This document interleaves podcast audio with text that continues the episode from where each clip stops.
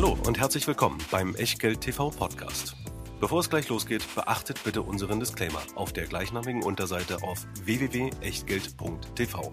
Auf die Inhalte dieses Disclaimers wird zu Beginn einer jeden Sendung explizit eingegangen. Und nun viel Spaß und gute Unterhaltung mit Tobias Kramer und Christian W. Herzlich willkommen aus Berlin, herzlich willkommen zu einer Spezialausgabe aus Vogts Bier Express, die wir mit ein bisschen Vorlauf für euch aufgezeichnet haben. Heute ist der 2. Februar des Jahres 2023 und Christian und ich haben uns hier eingefunden, um vor der großen Wand in Vogts Bier Express, wo alles was in Berlin so wichtig ist, dran ist. Natürlich auch die Hertha ist standesgemäß auch relativ weit unten angebracht im Moment, ähm, angebracht ist. Aber wir haben Harald Junke dabei, wir haben Willy Brandt dabei, wir haben den Hauptmann Vogt dabei.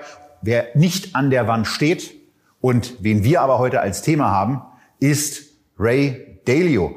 Bevor wir damit anfangen, gibt es aber folgenden Hinweis, der für eure Risikodisposition total wichtig ist. Ja, denn auch heute ist alles, was wir hier machen, keine Anlageberatung, keine Rechtsberatung, keine Steuerberatung, keine Aufforderung zum Kauf oder Verkauf von Wertpapieren. Wir tauschen uns aus über einen der prominentesten Geldmanager der Welt, Ray Dalio. Und was ihr aus diesen Informationen macht oder eben nicht, das ist ganz allein euer Ding und damit euer Risiko. Und wie immer natürlich mit dabei der Scalable Broker, wo wir die Echtgeld-TV-Depots im Depottyp Prime Plus führen. Das heißt 4,99 im Monat und dann unbegrenzt handeln, investieren und besparen und Zinsen auf das Guthaben bis 100.000 Euro kassieren. Das alles für über 7.000 einzelne Aktien, über 2.000 ETFs, über 2.000 aktiv gemanagte Fonds. Und wenn ihr es noch nicht habt, den Prime Plus, dann unten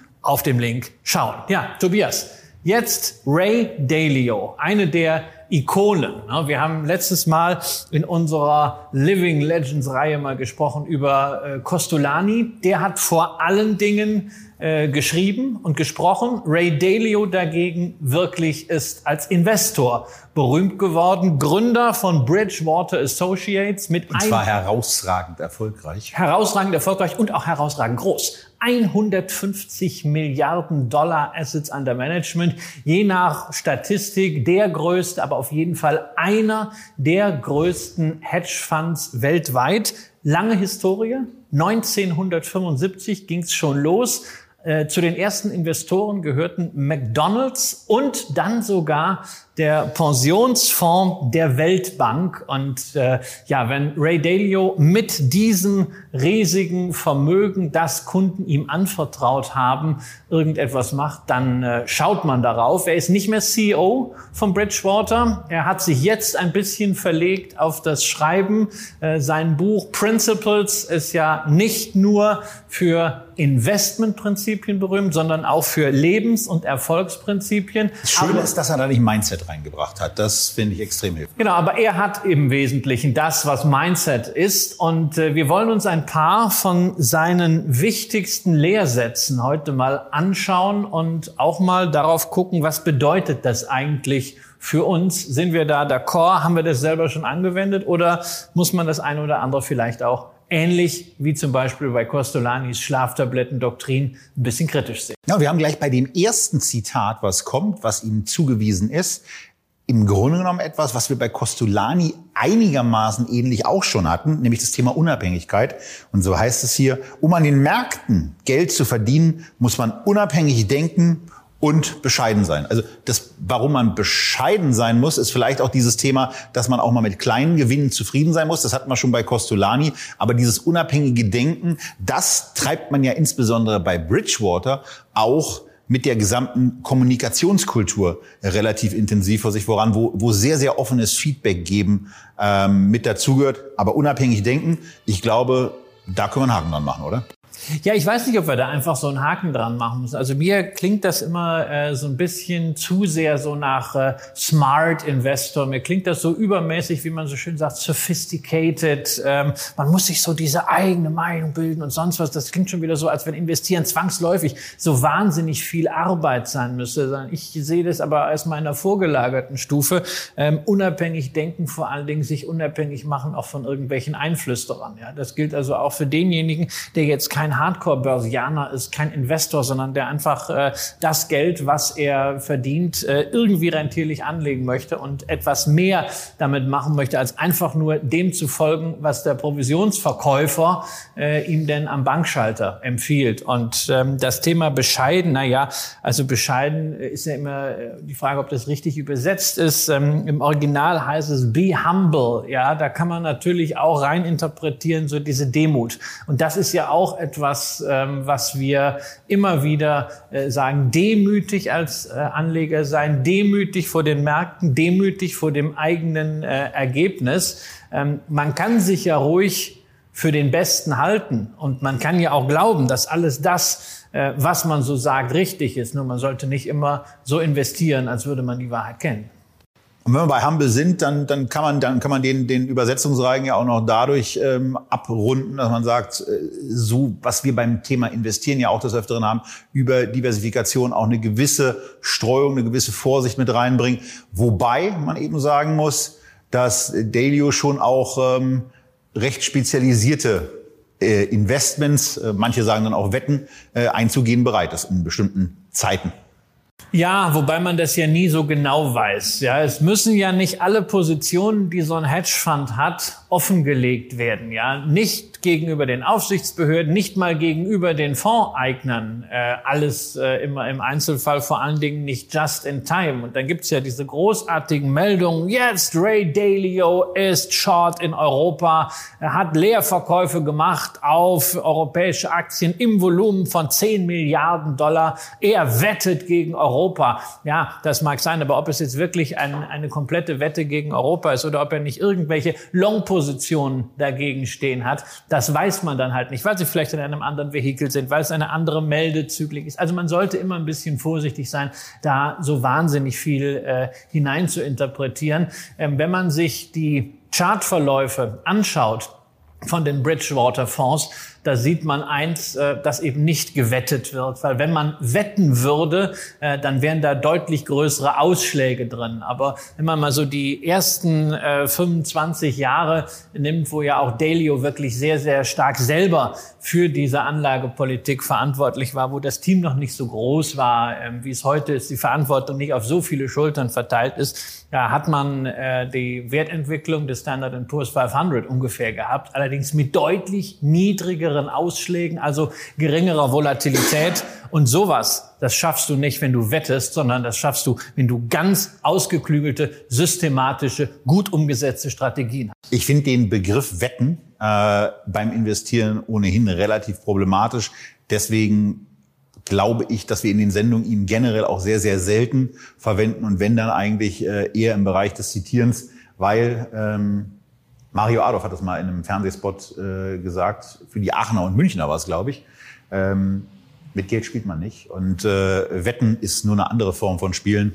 Äh, das mache ich dann vielleicht bei bei, bei Bundesligaspieltagen oder wenn ich in Las Vegas bin, aber mit Geld. Wobei an, manche Anleger machen das ja, äh, das Wetten. Wenn ich mir dann anschaue, ähm, was für Sprünge bisweilen äh, Aktien machen, äh, wo die Insolvenz schon erklärt wurde und dann vielleicht noch diese Hoffnung da ist und dann Leute da richtig mit großen Umsätzen reingehen und plötzlich, ja, vor ein paar Wochen war das irgendwie Compleo Charging Solutions Insolvenz erklärt und dann wupp, danach ein Verzehnfacher.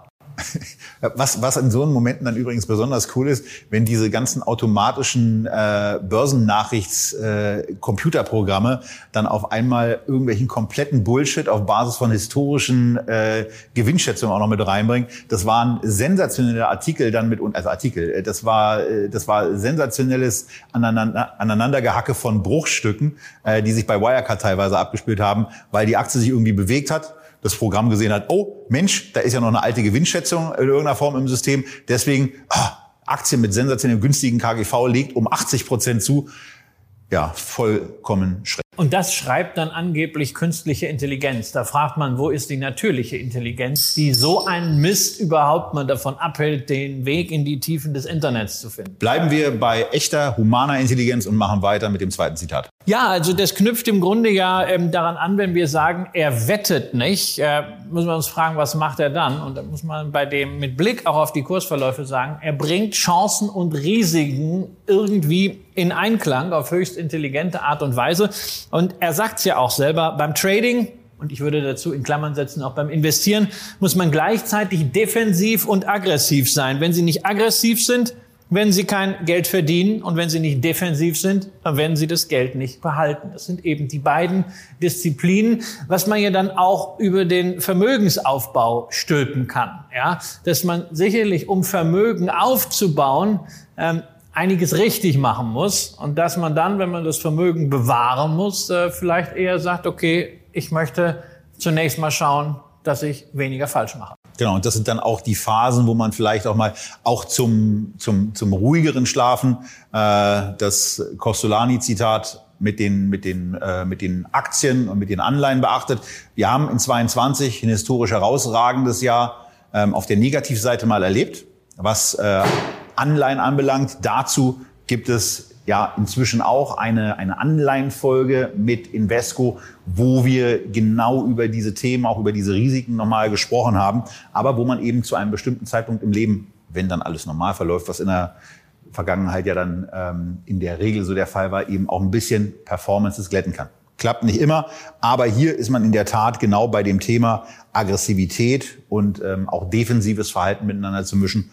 Ähm, und da kommt es eben vor allen Dingen darauf an, auch in bestimmten Lebensphasen immer wieder zu gucken, passt das noch zu dem, was ich eigentlich vorhabe und äh, passt die Aufstellung eigentlich noch zu dem, wie mein Geld in den nächsten fünf bis zehn Jahren investiert sein soll. Ja, es ist aber gleichzeitig auch ein Hinweis an alle jüngeren Leute, ähm, einfach zu sagen, okay, ich spare jetzt und pack das Geld dann irgendwo aufs Konto, äh, selbst wenn es 2,3 Prozent Zinsen ist ähm, und man hat sein ganzes Leben noch vor sich, das ist einfach äh, zu wenig. Das ist so, als wenn man einen Marathon läuft und äh, man fängt dann ganz gemütlich nach dem Startschuss an loszuschlurfen und nach 50 Metern holt man erstmal den Energy-Riegel raus und macht ein kleines Päuschen passiert. Das muss auch nicht sein, sondern da muss in der richtigen Situation ja auch mal die Gier da sein, weil sonst kommt man nicht nach vorne. Ja. Und ähm, deswegen ist ja unsere Empfehlung auch, also wir machen ja selten Empfehlungen, aber das ist schon, glaube ich, so ein Ding, äh, was wir uns beide auf die Fahne schreiben können, dass wir, je jünger jemand ist, desto auf jeden Fall größer sollte das, äh, sollte die Aktienallokation sein. Aus meiner persönlichen Sicht ist es da sogar so, dass in dem Moment, wo die eigene Pensionierung, der eigene Renteneintritt noch mindestens 15 Jahre in der Zukunft liegt, man aus meiner Sicht auch mit einem hundertprozentigen Aktieninvestment, wenn nicht andere Verbindlichkeiten aus einer Immobilienfinanzierung abgelöst werden müssen oder so, ähm, in Aktien investiert sein kann. Aber das warum, warum nur bis 15 Jahre äh, davor? Es ist ja auch nicht so, dass wenn man in die Rente geht, man sofort das gesamte Vermögen was man angespart hat über das Erwerbsleben äh, sofort braucht. man, man hat ja auch, man hat ja eventuell auch einen Vorsprung rausgearbeitet. Also von daher, das genau, man muss diesen Übergang planen. Man muss sich irgendwann genau. äh, generell immer die äh, Frage stellen, ob man nicht mal ein bisschen Risiko rausnimmt. Aber da sind wir dann auch bei klassischen Rebalancing-Strategien. Ja, das kann man relativ einfach machen, wenn ich dann irgendwann sage, okay, jetzt mache ich nicht mehr äh, 100 äh, Prozent Aktien, sondern ich mache 80, 20, was vielleicht auch für viele mit, äh, mit 40, 50 eine gute Variante ist. Und da muss man halt auch das Rebalancing dann wirklich durchziehen. Und dann nimmt man halt auch solche Kursspitzen wie beispielsweise äh, Anfang 2022 noch positiv mit. Na, und es gibt ja auch Investoren, die durchaus über das 50. oder 55. Lebensjahr hinaus investiert bleiben. Warren Buffett wäre so jemand, also der hat offensichtlich für sich noch nicht gesagt, dass, ich in, dass er in 10 oder 15 Jahren in Rente gehen will. Ähm, der ist weiterhin zu 100 Prozent in Aktien, nämlich in der Aktie von Berkshire Hathaway investiert und wird daran, glaube ich, auch nichts mehr ändern. Und da hat er ja aber auch noch einen ordentlichen Cashbestand mit drin. Ja, für die Rente reicht's. Genau, wie er gesagt hat, äh, es geht ihm einfach so mit 10 Milliarden Cash schlafe ich einfach besser. Äh, würde ich auch gerne sagen. Ähm, inzwischen ich würde gerne mal erfahren. Inzwischen, inzwischen sind es ja auch ein bisschen mehr als 10 Milliarden, sondern äh, da kann noch eine Null angehängt werden. Aber ähm, Warren Buffett, ich glaube, den werden wir auch mal machen. Zitat Nummer drei von Ray Dalio ist hier aber, das Wichtigste ist nicht, die Zukunft zu kennen, sondern zu wissen, wie man zu jedem Zeitpunkt angemessen auf die verfügbaren Informationen reagiert. Und da sind wir wieder bei einem Punkt, wo wir, wo wir auch in den Sendungen versuchen, euch genau das mit auf den Weg zu geben, dass es, ähm, dass es eben niemals diese allein selig machende Aufstellung gibt, dass es auch nie diese Situation äh, sein wird, dass man immer eine optimale Performance haben will.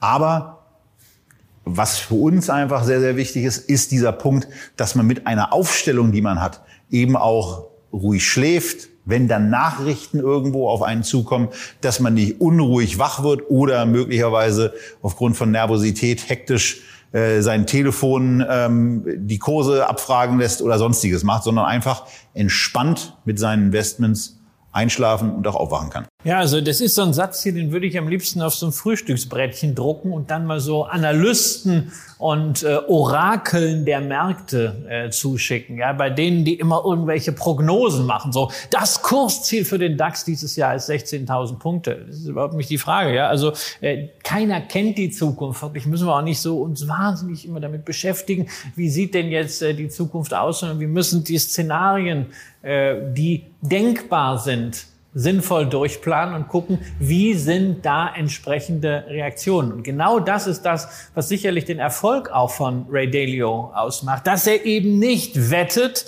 sondern dass er valide Szenarien durchgeht, diese Szenarien entsprechend von Wahrscheinlichkeiten gewichtet und für diese Szenarien entsprechende Investmentantworten hat. Ja. Und wenn für euch die Wahrscheinlichkeit größer ist, dass die Unternehmen klügere Entscheidungen treffen als die Staaten, dann sind es eben Aktien. Und wenn ihr sagt, nee, in den nächsten 10, 15 Jahren werden die Staaten die besseren Entscheidungen treffen als die Unternehmen, dann ist vielleicht der Moment gekommen, auch mal über Staatsanleihen stärker nachzudenken.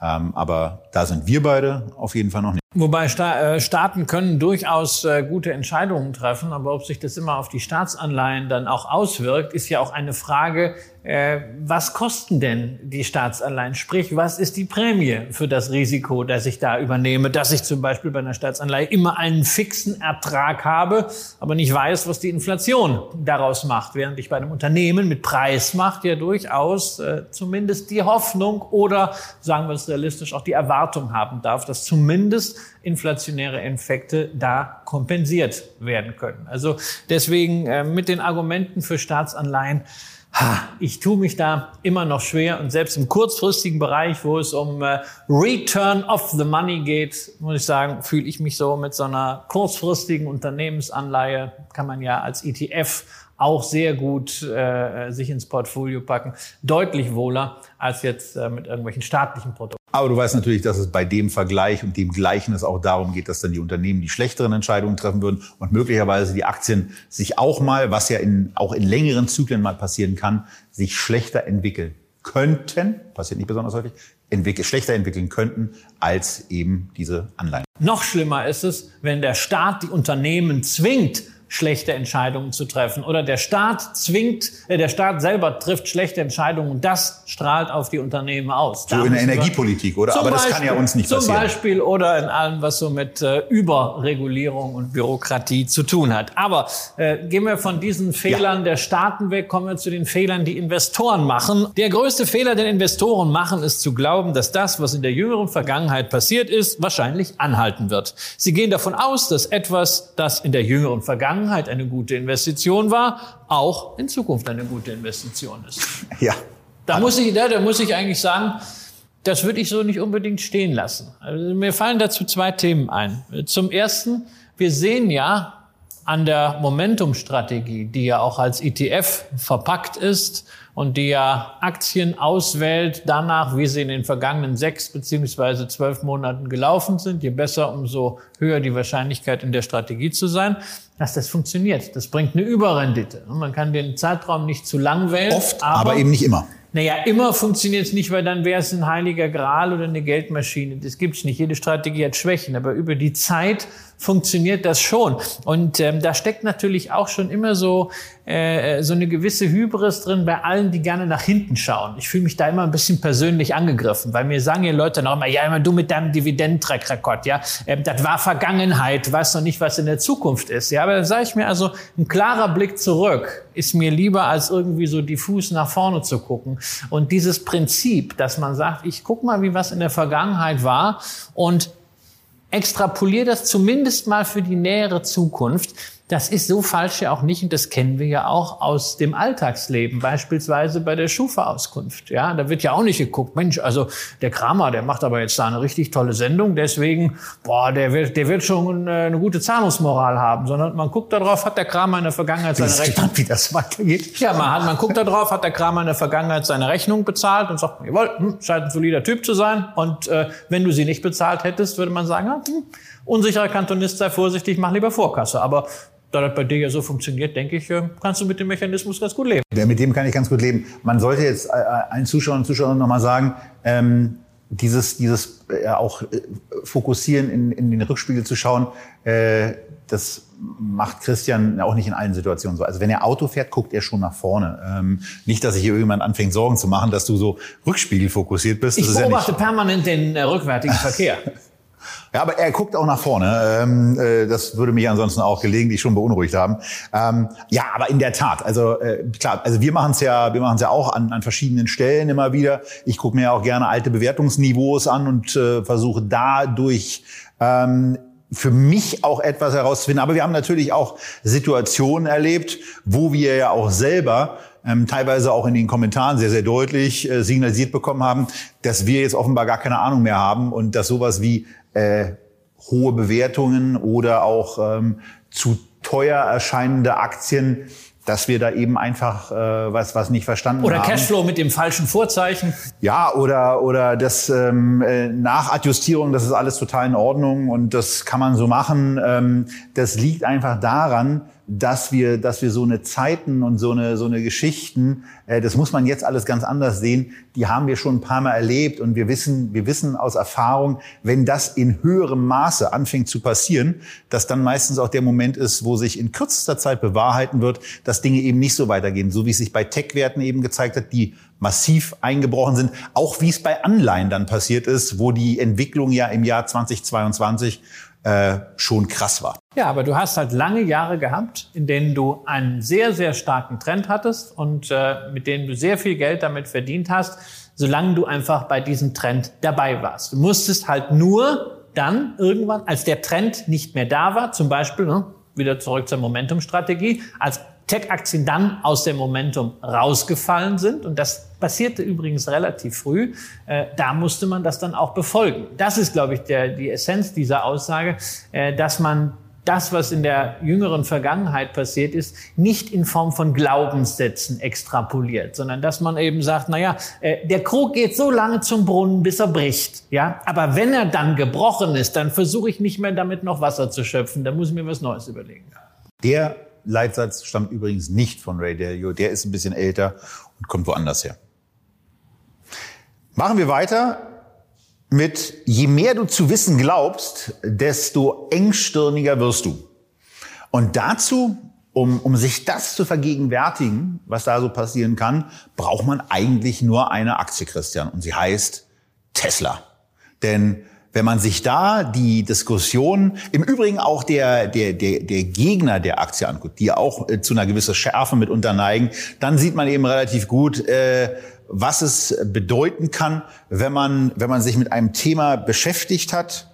Ähm, beispielsweise, dass der Verbrennermotor ähm, das allein selig machende ist oder der Elektromotor das allein selig machende ist. Ist ja keine dass es dann Beschäftigung. Eben, dass es dann eben in dieses religiöse Thema reingeht. Ja, das ist das eine. Das ist, das ist ideologisch. Aber zu sagen, also der Verbrenner ist am Ende oder ist eben nicht am Ende, das ist ähm, Ideologie oder Prognose oder sonst was. Ähm, aber ich muss schon sagen, also wenn ich das auf Twitter insbesondere mal ab und zu, äh, wenn, wenn mir wirklich langweilig ist, äh, so durchscrolle, was er zu Tesla äh, von beiden Seiten Ja, ja. Äh, gepostet wird, da muss ich zunächst mal sagen, Respekt vor der Detailtiefe, der sich Menschen, die ja einen ganz normalen Job haben, die nicht alle jetzt äh, unbedingt Auto- äh, oder äh, Elektromotorexperten sind oder äh, künstliche Intelligenzexperten, was für eine Detailtiefe sich Menschen da hineinfriemeln. Das ist Wahnsinn. Das sind einfach Dinge, wo mir dann auch äh, komplett das Verständnis fehlt. Ich weiß dann gar nicht, worum es jetzt geht. Ich verstehe nicht mal die Abkürzung. Ja?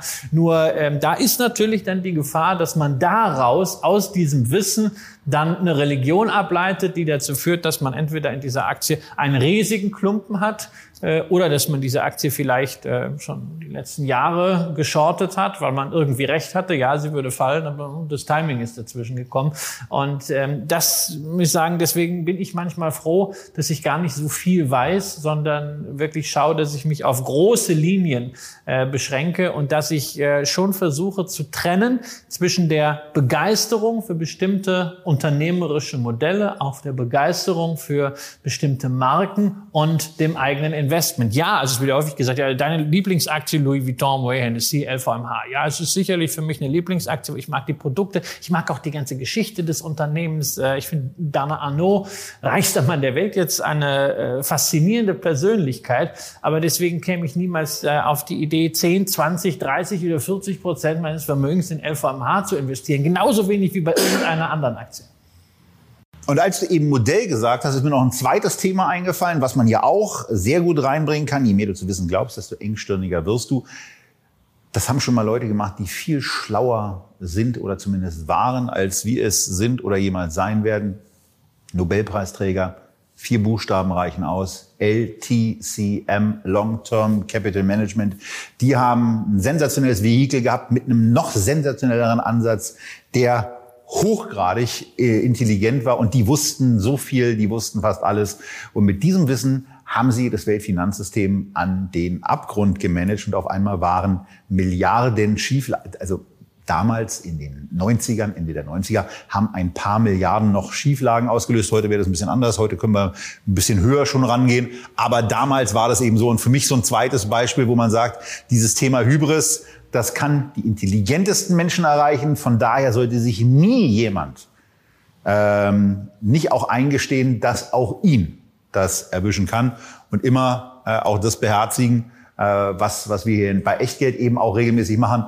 Immer mal so ein bisschen darüber auch diskutieren, Meinungen auch eingeordnet bekommen, auch ja mitunter in Kommentaren von euch, aber immer auch offen bleiben, um auch festzustellen, was Costolani ja schon gesagt hat, äh, dass es eben auch komplett anders gehen kann oder an der Börse alles passieren kann, auch das Gegenteil. Auch das Gegenteil. Ich musste bei, bei Long-Term Capital Management, äh, den Nobelpreisträgern, gerade wieder an so gewisse Werbesprüche denken, äh, so für Vermögensverwaltungsprogramme oder auch äh, Mischfonds, wo es dann heißt, äh, äh wir investieren ihr Geld auf wissenschaftlicher Basis. Ja, oder es gibt ja auch so einen Anbieter, der sagt ja, wissenschaftliche Aktienanalysen. Ja, ich finde, was heißt das denn? Das heißt, das heißt erstmal gar nichts. Natürlich Erkenntnisse der Wissenschaft zu benutzen. Also wer das nicht macht, muss ja vor die Pumpe gelaufen sein. Aber wissenschaftlich äh, irgendetwas zu tun, heißt ja nicht, dass man nicht irrt. Ganz im Gegenteil. Wissenschaft lebt ja von diesem Prinzip, äh, dass man immer nur einen, das verstehen aber wirklich ganz viele einen Beweis, nicht, einen Beweis antritt und dann sich wieder korrigiert. Also für mich war das in der Schule faszinierend, ähm, die Entwicklung, die Geschichte von Atommodellen äh, zu sehen, wie Wissenschaftler Generationen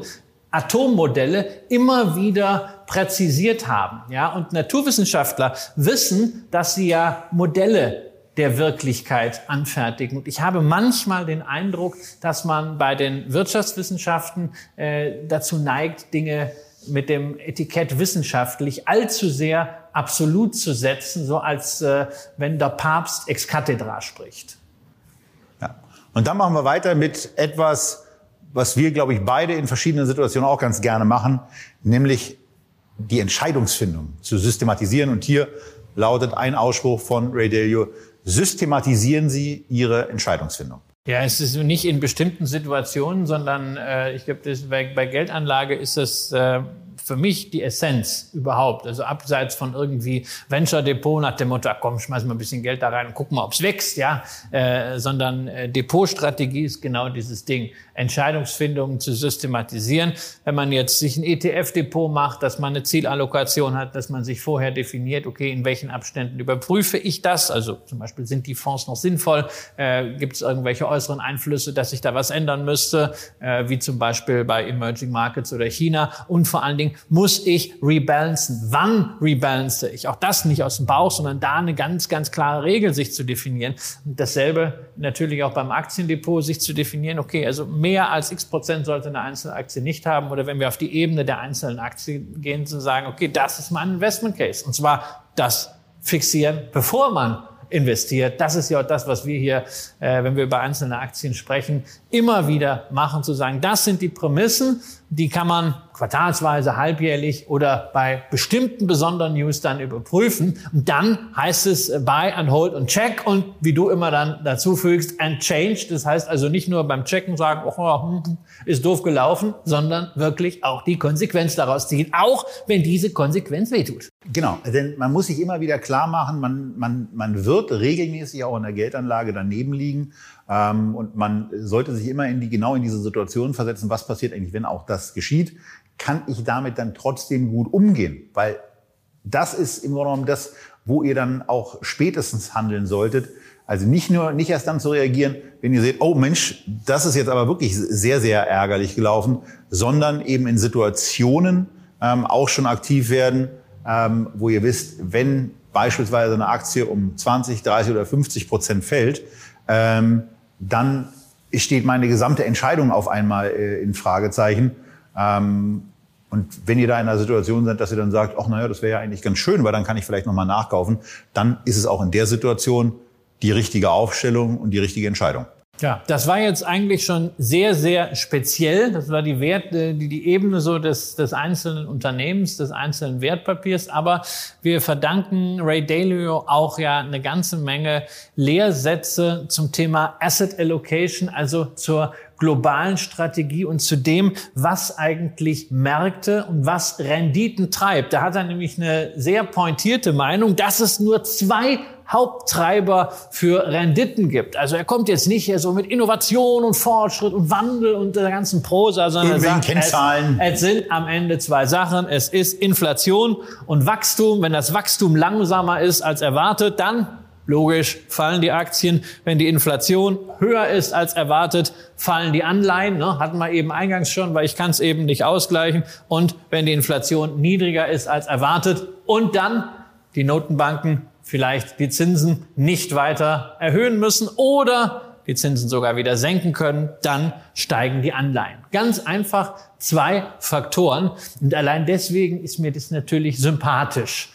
Ähm, ja, also ich bin ja, ich habe ja immer so ein Problem, ne, wenn äh, meine Frau mir sagt, äh, bring noch einen Joghurt mit. Ne, dann stehe ich da so im Supermarkt vor diesem riesigen Regal und vor diesen ganzen Möglichkeiten. Ja, äh, und mich überfordert das immer total. Deswegen mag ich ja alles, was einfach ist. Und äh, hier einfach zwei Themen: Inflation und Wachstum ist mir extrem sympathisch, kondensiert das Ganze ähnlich wie man ja auch Verhaltensweisen nicht nur an der Börse auf diesen Widerstreit zwischen Angst und Gier zurückführen kann. Er macht es zwischen Inflation und Wachstum. Und das Tolle ist ja, dass er da ja auch nicht nur abstrakt bleibt, sondern dass er ja gleichzeitig auch eine Vorlage uns gibt, wie man das Ganze im Portfolio umsetzen kann. Das wäre jetzt eine eigene Sendung, aber wir wollen es natürlich erwähnen. Das berühmte All-Weather-Portfolio, wo er jeweils einem Quadranten, steigende Inflation, fallende Inflation, steigende Wachstumserwartung, fallende Wachstumserwartung, eine Allokation zurechnet und dann kann man daraus ein Portfolio machen. Was in der Vergangenheit übrigens den Nachteil hatte in den letzten zehn Jahren, dass es stark anleihenlastig war, man also hm, keine Zinsen bekommen hat, aber auch All-Weather-Portfolio wird wieder interessant. Und wenn ihr meint, wir sollten mal schauen, wie man heute das All-Weather-Portfolio mit ETFs umsetzen kann und dazu eine Sendung machen, dann schreibt es unten drunter. So, und bei dem Thema brauchen wir dann eigentlich auch nicht weitermachen, denn ich bin der festen Überzeugung, dass die Sendung zum All-Weather-Portfolio kommen wird und dann gehen wir da nochmal vertiefter rein. Aber er sagt eben auch, es kommt auf die Zinsen an.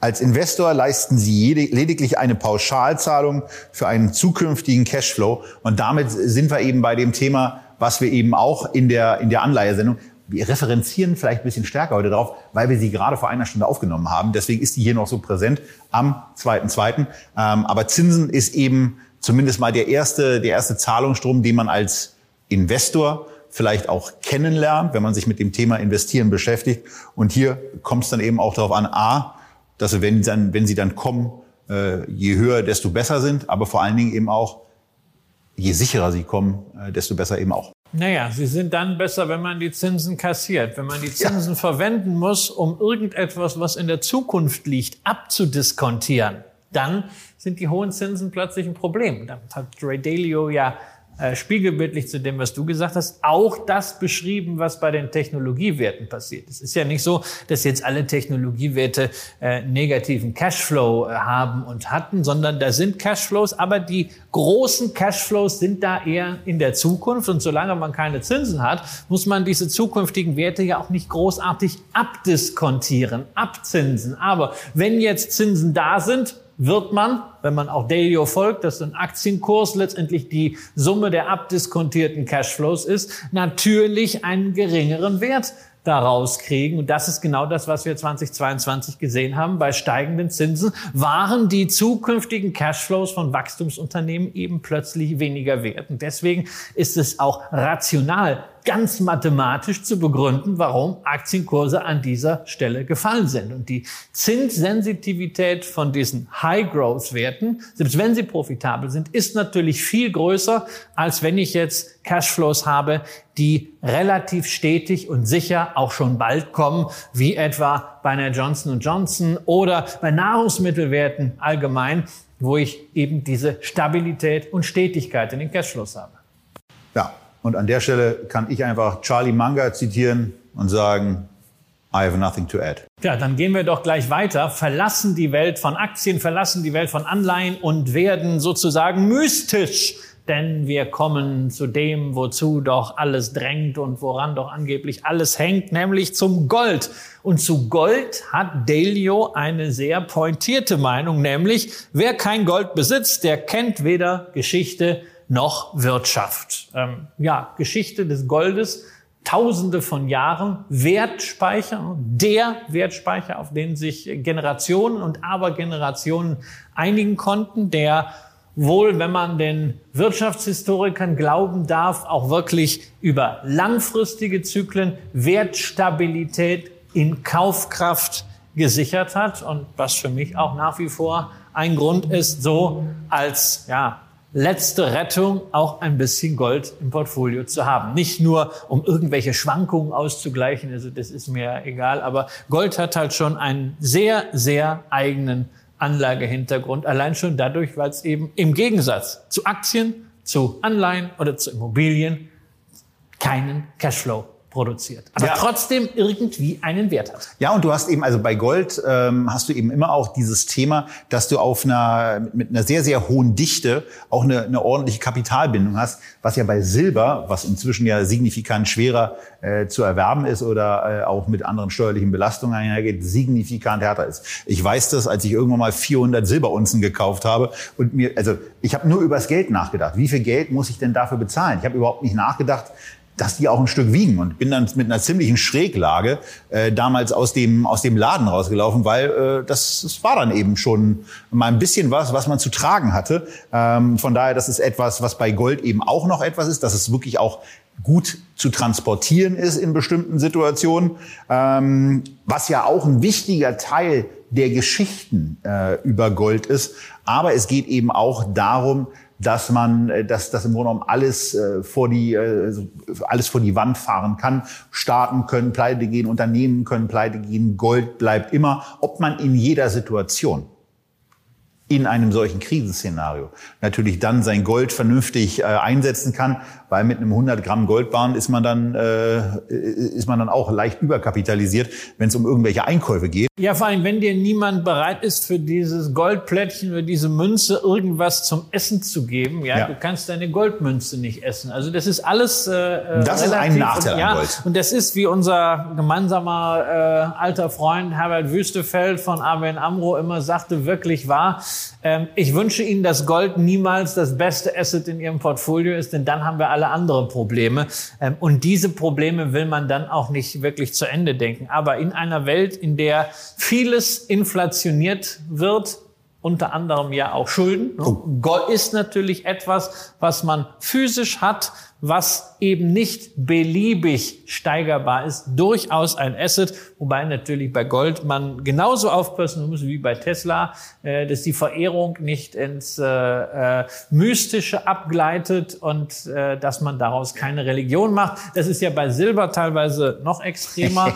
ähm, da gibt es ja eine Fangemeinde und auch diese ganzen Verschwörungstheorien da drumherum. Ich glaube, dass man einfach auch fünf Prozent in Gold halten kann, ohne da jetzt irgendwelche irrationalen Themen und Mythen drumherum zu stricken, irgendwelche Narrative. Es ist sehr einfach, dass man das mit äh, Produkten machen kann. Man kann ja äh, physisch hinterlegtes Gold äh, haben mit Herausgabeanspruch. Dann hat man noch den steuerlichen Vorteil. Nach zwölf Monaten ist das dann steuerfrei zu veräußern ähm, sofern es entsprechend klassifiziert ist, da immer vorher genau gucken, für welche Produkte äh, das denn jetzt auch gilt. Und dann hat man natürlich auch wieder äh, mit äh, im Vergleich zu Aktien einen gewissen Vorteil in der Nachsteuerrendite. Denn das angesparte Aktienvermögen muss man ja am Ende immer versteuern, bei Gold nicht. Wobei, äh, lieber Christian Lindner, das frage ich mich schon immer irgendwie. Also warum man Kryptos und Gold, also etwas, was zu nichts Nutze ist, nach zwölf Monaten steuerfrei verkaufen kann. Aber unternehmerische Beteiligungen immer nur verkauft werden können, wenn der Staat die Hand aufhält. Also irgendwie ist da eine Unwucht. Und wenn Sie uns die mal erklären wollen, ich wäre sehr gespannt. Die Lage hat sich geändert und ich habe meine Meinung über Cash als Assetklasse geändert. Ich denke nicht mehr, dass Cash Trash ist. Jetzt, wo es wieder Zinsen gibt und die Fed ihre Bilanzsumme zurückfährt, ist Cash neutral. Weder ein sehr guter noch ein sehr schlechter Deal. Aber das geht zurück auf ein Statement, was er früher mal gemacht hat. Ähm, Cash sei Trash, wo er in der Tat auch, was ja auch nicht so ganz unwichtig ist, eine Meinung mal zu revidieren, weil Großartig man feststellt, ist das. hoppala, was ist hier passiert? Ja. Das muss ich, da muss ich aber was anpassen.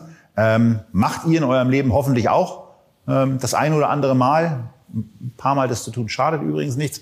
Ähm, aber das ist schon etwas sehr Wichtiges. Also A, äh, das Thema Bereitschaft dazu, eine Meinung anzupassen.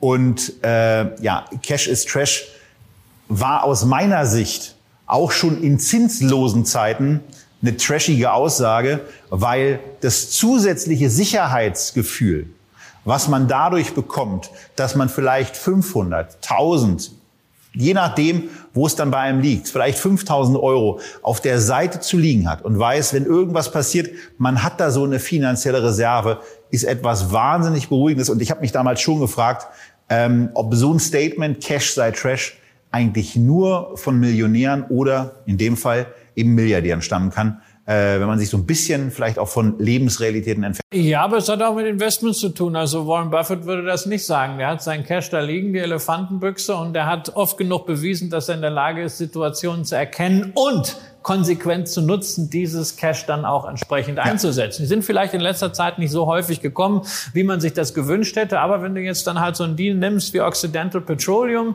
äh, es hat, es hat zwar dafür gesorgt, dass Frank Fischer äh, sich von Warren Buffett äh, trennen musste in seinen äh, Portfolios wegen Nachhaltigkeit äh, und Öl, das passte nicht zusammen, aber es war doch ein guter Deal, wo Buffett recht frühzeitig auch antizipiert hat, hey, Energieaktien sind günstig und äh, Energie wird halt weiterhin auf fossile Energie gebraucht. Da kann man jetzt reingehen. Also ich persönlich bin auch immer der Meinung, also Cash ist nicht Trash, Cash ist Fesh ja, bis zu einem äh, gewissen Grad. Der Grad hängt natürlich auch davon ab, ähm, was man jetzt investmentmäßig damit machen möchte. Ja, ich habe häufiger die Erfahrung gemacht, dass es ganz positiv war, dass ich mal einen größeren Betrag auf Seite hatte, um auch einfach eine, äh, eine Chance zu nutzen. Ja, gerade im Immobilienbereich ist praktisch, wenn man nicht erst mit dem Hut rumgehen muss, äh, wenn man mal eine Gelegenheit nutzen will. Für mich ist Cash immer auch Freiheit gewesen. Man muss sich halt nur klar machen, was diese Freiheit, diese Flexibilität kostet an Opportunitäten Opportunitätskosten. Deswegen also mit 100% Cash durch die Gegend laufen, wenn man hofft, damit irgendwann den großen Megadeal zu haben. Also das muss vielleicht nicht sein,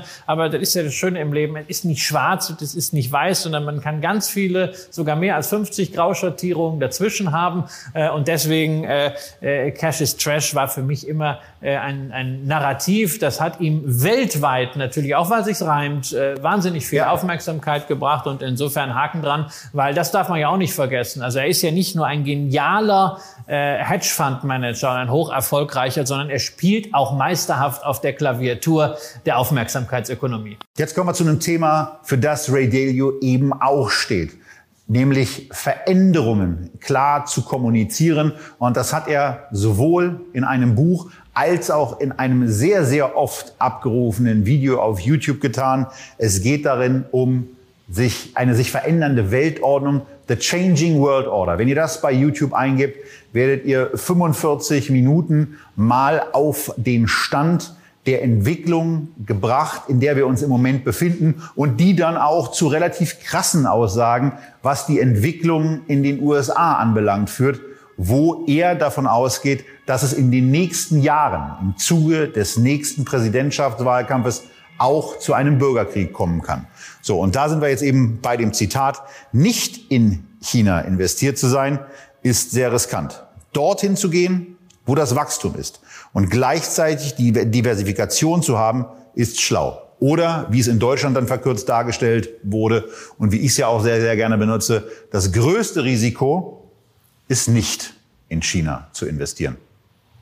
Ja, also ich habe bei, bei Ray Dalio äh, und seinen Aussagen zu China immer das Problem, dass mir da ein bisschen äh, zu viel Sympathie oder zu wenig Kritik an diesem kommunistischen Regime durchschimmert, aber das ist eine persönliche Befindlichkeit, was das Investieren angeht. Ähm, ja, äh, ich bin ja auch in China investiert, mache es halt nicht mit äh, einzelnen Aktien ähm, sondern über Fonds. Und da ist auch wieder nicht das Thema, ist das jetzt schwarz oder weiß. China ist nun da. Ist, wenn man für sich definiert hat, ich möchte nicht in China investieren, angesichts dieser Risiken ist das fein, weil implizit ist man sowieso in China investiert, weil auch ganz normale äh, Unternehmen in den etablierten Ländern. Das sind ja schon wieder bei FMH. Be ja, beispielsweise äh, eine Volkswagen, beispielsweise eine FMH hängen sehr, sehr entscheidend äh, an China, entweder als Produktionsstätte oder als Absatzmarkt sehr häufig auch beides. Eine BASF ist ein Beispiel, sie investieren dort sehr, sehr viel Geld. Also insofern, man kann China-Exposure äh, im Portfolio haben, ohne eine einzige chinesische Aktie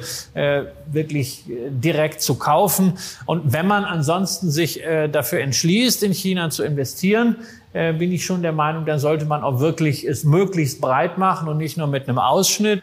Und da hatten wir in der Sendung mit Invesco auch sehr deutlich gezeigt, dass der MSCI Emerging Markets eben nur einen Ausschnitt des chinesischen Aktienmarkts hat, eben weil diese A-Shares nicht dabei sind.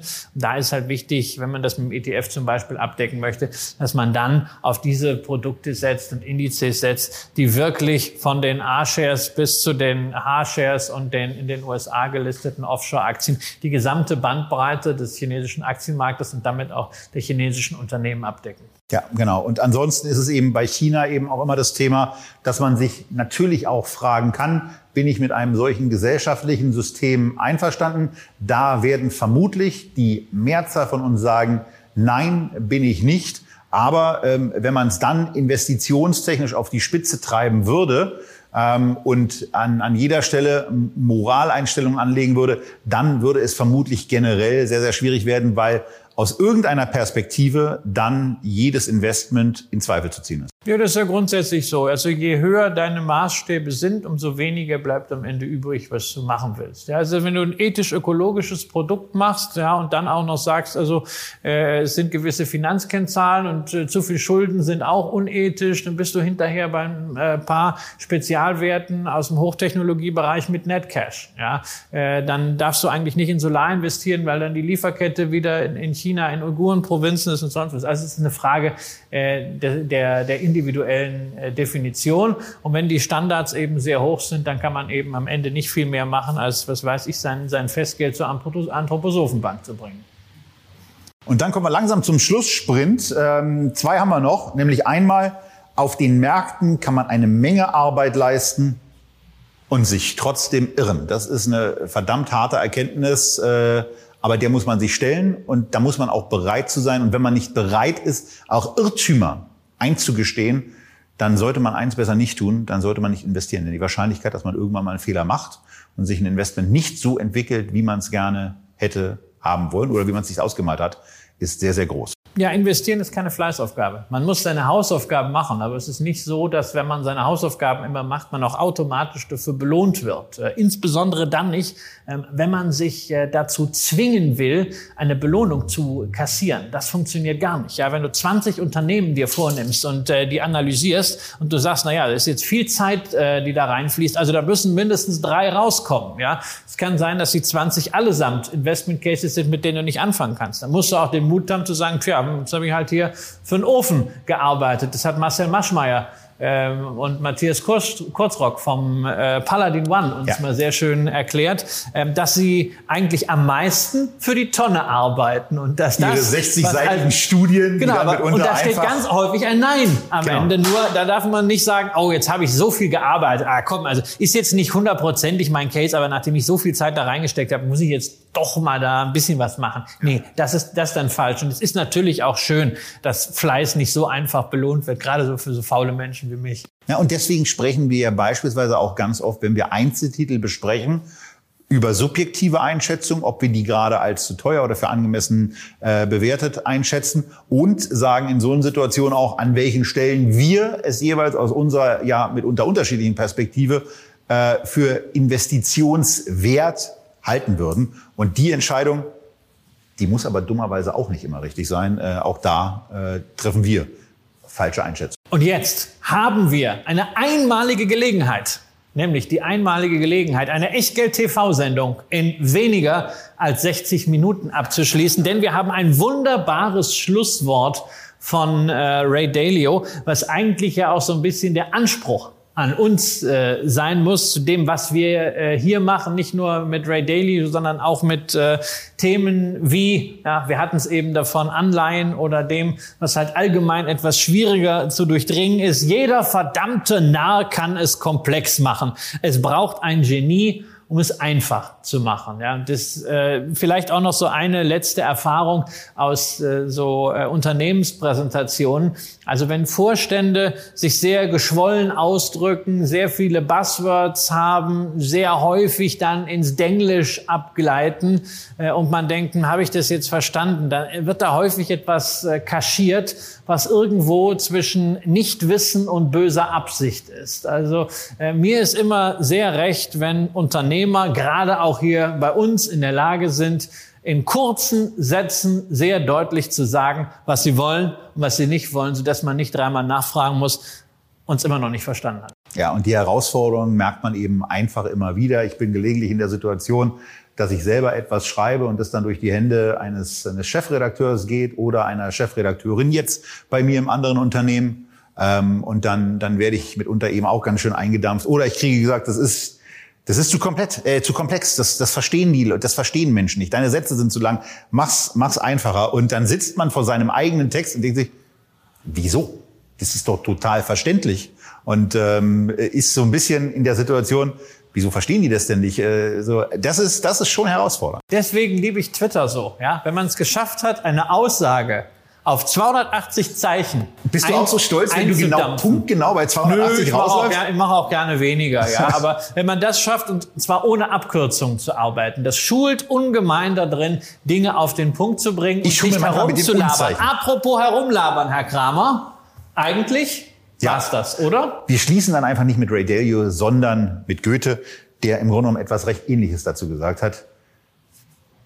Ich wollte es kurz machen, aber ich hatte einfach keine Zeit. Und damit verabschieden wir uns aus Vogts Bier Express mit den Investmentweisheiten von Ray Dalio und sagen euch, wie üblich, bleibt bitte gesund, seid beim nächsten Mal wieder mit dabei bei Echtgeld TV und investiert natürlich auch weiter. Und damit Tschüss aus Berlin und bis zum nächsten Mal.